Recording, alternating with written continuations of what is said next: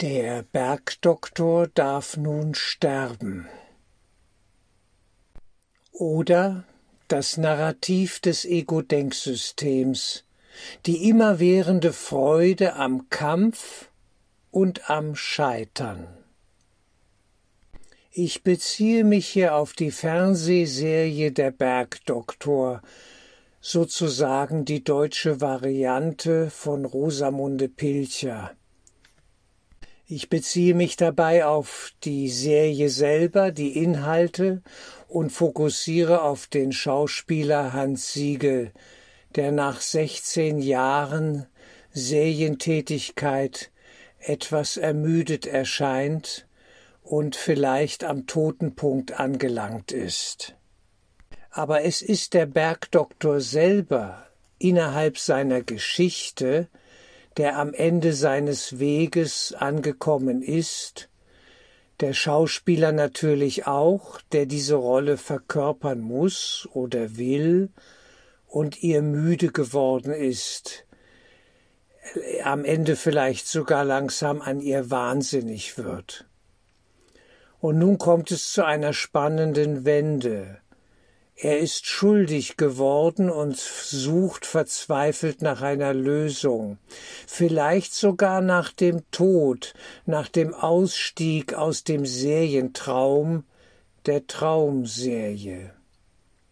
Es wäre nur allzu menschlich, wenn Hans Siegel nicht mehr Martin Gruber sein wollte, denn der Traum ist zum Albtraum geworden. Doch die Geschichte ist im Ego-Modus, den sie ja darstellt, immer verlängerbar. Da gehen auch noch mal 16 weitere Staffeln. Das ist ein Dauerabo, in das wir uns alle selber hineinschreiben können, eben Rosamunde Pilcher, die 798.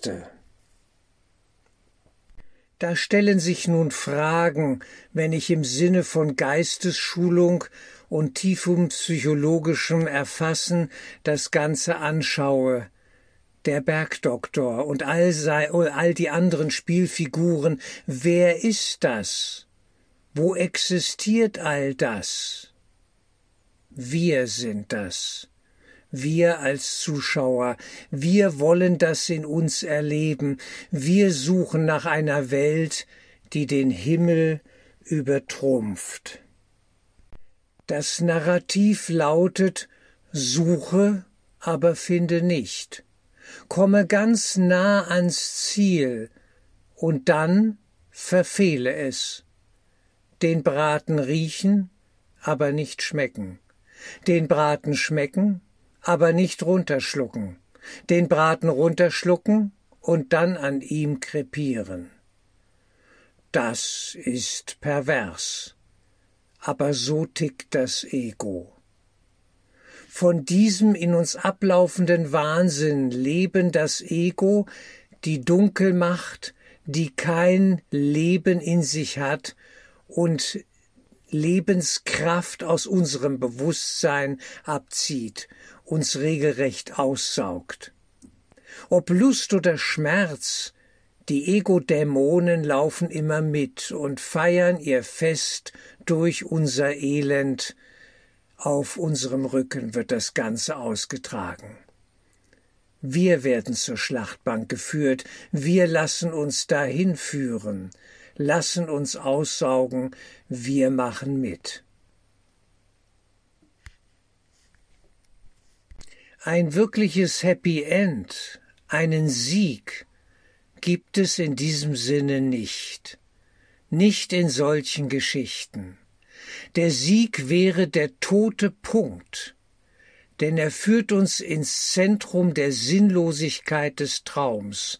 Er ist, tiefenpsychologisch gesprochen, ein Sieg über Gott. Doch er hat einen Haken. Er funktioniert nicht. Wir finden im Sieg keinen Frieden denn das Blut der Opfer, die für diesen Sieg bezahlt haben, fließt uns aus allen Ritzen des Albtraums entgegen. Immer wieder müssen neue Dramen eingebaut werden, ein neuer Plot, ein neuer Spannungsbogen des Wahnsinns muss aufgebaut werden, um die Sache am Laufen zu halten. Das Ego-Feuer braucht Brennstoff. Und dieser Brennstoff wird von uns geliefert. Es ist unser Interesse daran, Scheitert er? Schafft er's? Oder scheitert er am Ende wirklich ganz? Die Angst vor dem ultimativen Scheitern und das Ringen dagegen. All das hält die Sache am Laufen. Ego-Geschichten sind Dauergeschichten. Endlosspiralen, sie dürfen nicht enden. Denn das Ego, dieser Schmarotzer, lebt von ihnen in uns. Ein Sieg wäre das Ende. Die Geschichte geht gut aus und dann ist sie ad acta gelegt und danach rufen wir nach einer neuen, anderen Geschichte. Und so baut man nun Serien. Eine Geschichte, die nicht enden kann und darf und will, weil wir es so wollen. Die Zuschauer, die sich identifizieren mit den Figuren der Geschichte. Und mit, wenn wir uns mit möglichst vielen identifizieren können, hat das eine enorme Bandbreite, die in uns aktiviert wird, nämlich im träumenden Bewusstsein. Wir freuen uns mit ihnen und wir leiden mit ihnen. Es wird immer dieselbe Geschichte erzählt. Wir finden keinen Frieden. Ein ständiges Ringen, erreichen scheinbar und doch verlieren. Es ist völlig verrückt. Dieser Sieg, der uns vorgegaukelt wird, ist leer, weil man ihn nur für sich selbst hat. Der Diktator hat alle anderen unter sich und kann niemandem trauen, denn er will alle Macht für sich allein. Er ist allein getrennt vom Bruder. Diese Isolation, die im Sieg liegt, im egomanen Sinne ja des Sieges, der eine, der über andere triumphiert und siegt und von ihnen lebt. Diese Isolation trägt den Tod in sich. Sie ergibt am Ende keinen Sinn. Und doch wird sie verrückterweise angestrebt, denn dieser Rausch der Hybris ist machtvoll, kalt und grausam. Das ist die Dunkelmacht in uns. Das ist unser Kulturprogramm, das uns all diese Dynamiken spiegelt. Das Ego verspricht uns Abenteuer und Macht, und umkleidet all das lustvoll, pittoresk, die Alpenlandschaft oder was auch immer. Es mag dem Ganzen ethische Ziele in Aussicht stellen und sie so rechtfertigen, aber all das bleibt geistlos, eben gottlos. In Träumen gibt es keinen Sinn und Frieden, keine Freude für alle, die alle nur einer sind, der eine Gottessohn. Ein Kurs in Wundern drückt es treffend aus. Wir sind hier Bildermacher. Träumen heißt Bilder machen. Nachts im Traum oder am Morgen, wenn wir aufwachen in die andere Ebene des kollektiven Traums, unsere sogenannte Welt. Auch sie ist Traum. Nur wollen wir das nicht wahrhaben, weil sie sich so real anfühlt. Über unsere fünf Sinne, die uns bestätigen sollen, ja, ich bin die Traumfigur. Ich lebe und ich kämpfe und ringe und werde den Sieg erringen. Das alles ist verrückt. Und es gilt, diese Verrücktheit zu durchschauen, ihre Dynamik zu erkennen, um von ihr lassen zu können. Denn die Wirklichkeit, der Geist, den wir suchen, kennt keine Form, keine Bilder, keine emotionalen Ausbrüche, keine Schokolade, keine Dinge, was auch immer. All das ist Ersatz, es ist die besondere Liebes- und Hassbeziehung, die Götzen, die wir gewählt haben, um den innersten Hunger zu stillen. Aber es funktioniert nicht. Daher muss immer noch mehr vom selben serviert werden, bis wir uns so überfressen, dass die Bilder uns krank machen und wir nur noch einen Albtraum verspüren, einen Druck, einen Stress, einen Kampf, der uns leiden lässt. Der Weg der Geistesschulung führt weg von den Bildern. Zunächst von den dunklen Bildern in lichte Bilder, in heilsame Bilder. Jesus, die Brücke, der Weg, das Licht der Ewigkeit.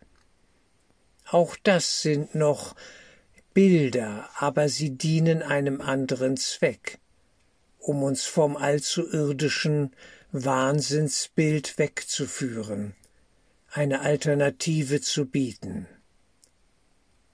bis wir hineinfinden in den Bereich, der keine Bilder braucht, wo Frieden ist und Kraft und Schönheit und Herrlichkeit. Das, was wir eigentlich suchen. Das Leben selbst. Aber wir hatten uns in Bildern verloren, und diese Bilder konnten uns nicht nähren, Deswegen wurde all das zur Sucht. Das Fernsehen, der große Bildermacher, die Medien, all das dient am Ende der geistigen Versklavung.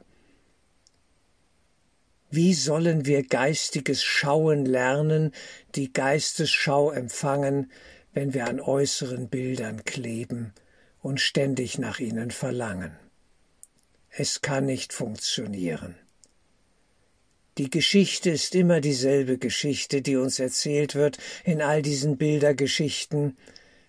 Von einem, der auszog, glücklich zu sein und zum Täter wurde und sein Glück auf dem Blute anderer aufbaute, die sich, die sich dann nach Rache sehnten und ihn verfolgten und zur Strecke brachten.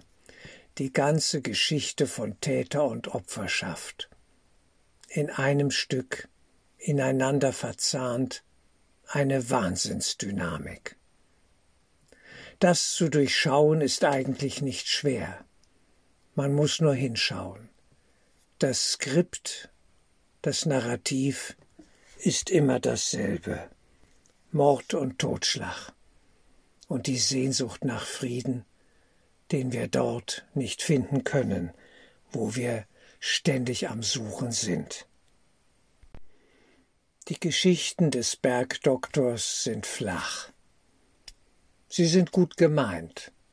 Sie erscheinen menschlich, lust- und schmerzvoll, haben gewisse Spannungsbögen, keine Frage. Aber all das ist aus geistiger Sicht herausgesehen flach ziemlich eindimensional. Sie erzählen das ewige Drama. Aber eine Lösung bieten sie nicht, nicht im wirklichen Sinne. Die Lösung liegt im Abschalten des Geräts, des Fernsehers, des Bildschirms, des Rechners. Dass wir nach innen finden zu uns selbst. Bilder ziehen uns ja in sich hinein. Sie ziehen unsere Aufmerksamkeit auf sich und dahinter sind Kräfte und Wesenheiten, die davon leben. Das Bildermachen ist fast wie ein Fluch, eine Manie, wie Kokain. Man braucht ständig weitere Bilder, neuen Stoff. Wie sieht die Heilung aus? Man muss das Ganze durchschauen lernen und an diesen leeren Bildern, ja, wie soll man sagen, die eigene Enttäuschung über die Geschichte, die einem da erzählt wird, ja spürbar erfahren. Es ist enttäuschend. Es ist alles eine Form von Betrug, weil es ja nicht funktioniert. Und weil wir eigentlich Angst haben vor der wirklichen Fülle im Geist. Wir können sie uns gar nicht vorstellen. Wir erleben sie nur als Bedrohung. Die Liebe, das Höchste, das ist das Seltsame. Wir wollen den Fake, den Götzen, die schlechte Kopie. Sie genügt uns. Und davon dann immer mehr und jeden Tag dasselbe. Und erst wenn wir damit nicht mehr zufrieden sind und den Betrug zu durchschauen beginnen, können wir aussteigen können wir dem Ganzen eine Absage erteilen. Der Weg der Heilung muss und kann nur durch die Welt hindurch nach innen zum eigenen Geist führen. Die Welt muss durchschaut worden sein. Die Lüge, der Betrug, eben das Bild, das uns nicht nährt, sondern nur noch mehr verzweifeln lässt. Wollen wir da wirklich raus? Das ist die Frage. Und dann können wir das Ganze mal kurz mal multiplizieren. Ja, ich hätte beinahe gesagt mit der Unendlichkeit, aber das stimmt so nicht, sondern mit der Zeitdimension, mit Inkarnationen und wir sind im selben Film. Es läuft immer noch dasselbe ab. Nach dem Motto, wenn ein Leben nicht ausreicht, um glücklich zu werden, dann will ich ein zweites, ein drittes, ein viertes da mache ich doch immer weiter. Ja, bis auch das als Verrücktheit durchschaut worden ist. Die Reinkarnation, sie ist die Verlagerung des Problems hinein in die Wiederholung, noch mehr vom selben, irgendwann müssen wir doch satt werden. Aber wir werden es nicht. Es ist alles gottloser Unfug. Wir bleiben in der horizontalen stecken, das ist unser Problem, wenn wir mal ja geografisch, äh, wie soll man sagen, äh, geometrisch sprechen wollen. Wie in einem horizontalen Kanal haben wir uns verlaufen und finden nicht den Fahrstuhl nach oben, aus der horizontalen Falle heraus. Wir suchen und suchen, aber wir suchen und bleiben fixiert auf die Horizontale. Dort suchen wir und es geht darum, den vertikalen Funk zu empfangen, der auf eine höhere Ebene führt, die hat auch wieder eine gewisse horizontale, keine Frage, aber sie führt uns dann noch leichter in die nächste Vertikale, wo auch wieder eine horizontale, quasi ein Plateauerlebnis folgt, das aber schon befreiender wirkt. Es wird lichter, es wird feinstofflicher. Es wird klarer, liebevoller, einfach schöner. Und das können wir wahrnehmen, das können wir spüren, dass dort kein Blutpreis bezahlt werden muss, dass uns dort eine Freundlichkeit von geistigen Wesenheiten entgegenleuchtet, die uns anleuchten, durchdringen mit ihrem Licht, weil wir dieses Licht selber auch schon immer in uns getragen haben. Und die gute Nachricht uns entgegen, ja, strahlt, du bist der eine Sohn Gottes. Du bist unschuldig und frei. Du bist genährt im Vater. Du brauchst keine Bilder. Du brauchst keine Geschichten. Ja, der Bergdoktor. Ein Bild auf der flimmernden Leinwand.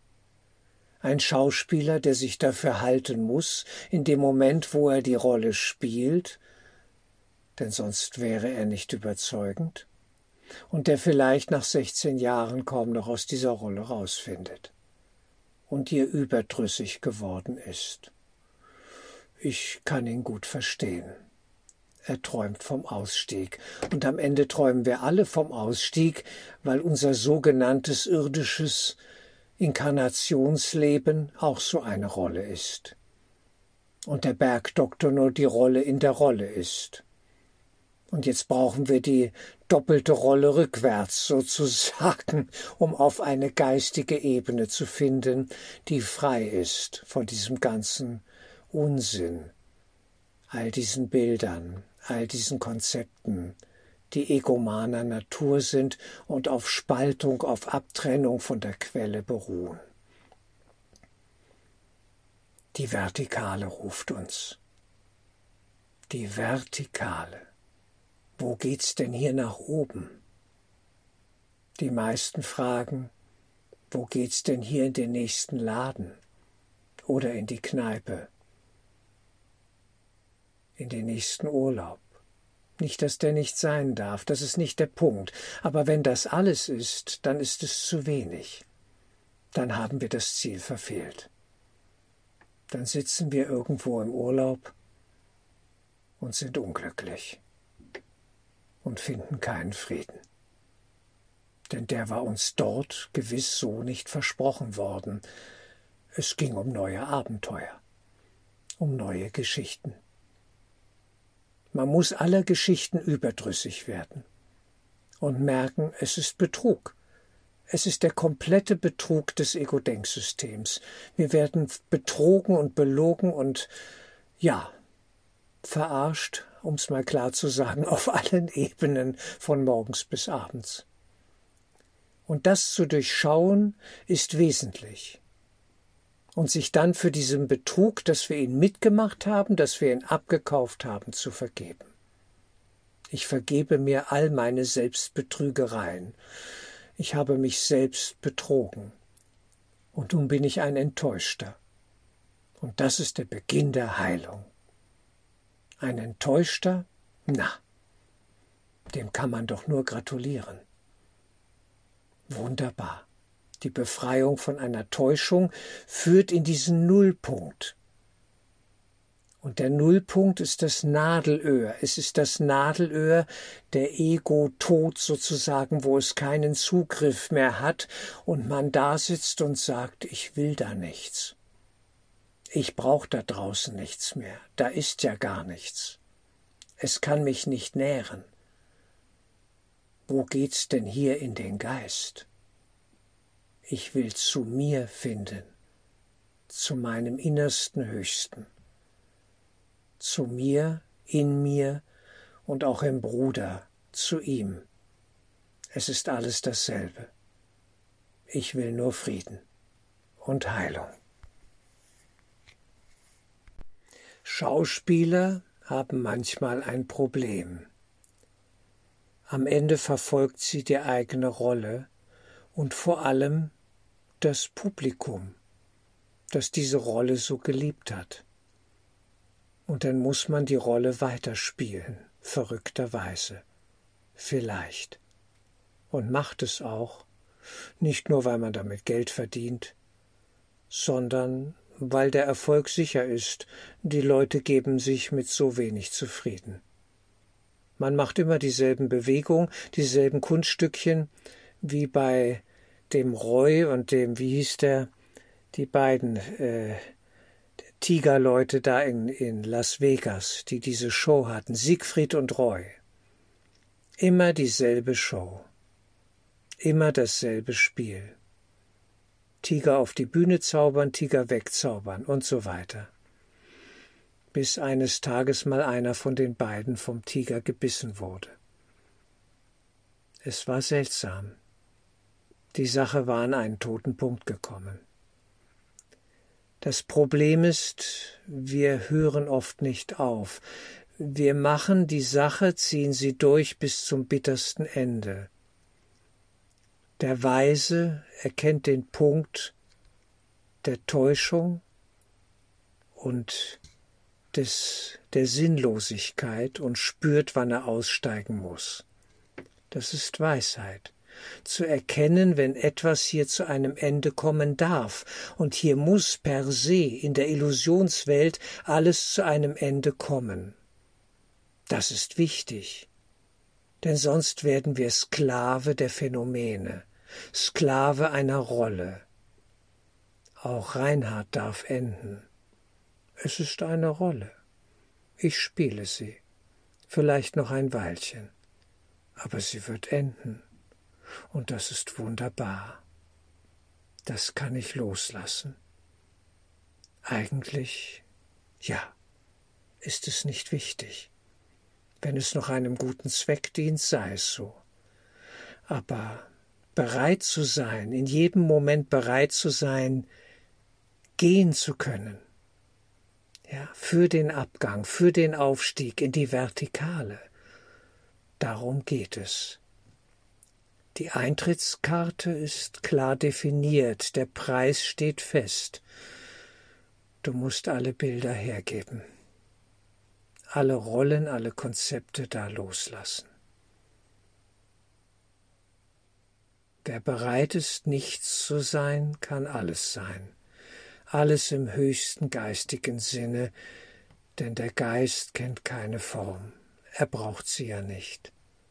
Der Inhalt steht namenlos für sich und ist das Sein selber. Wir tragen es in uns, der Schatz im Acker, in jedem Herzen ist er vergraben. Mögen wir an der richtigen Stelle zu suchen beginnen.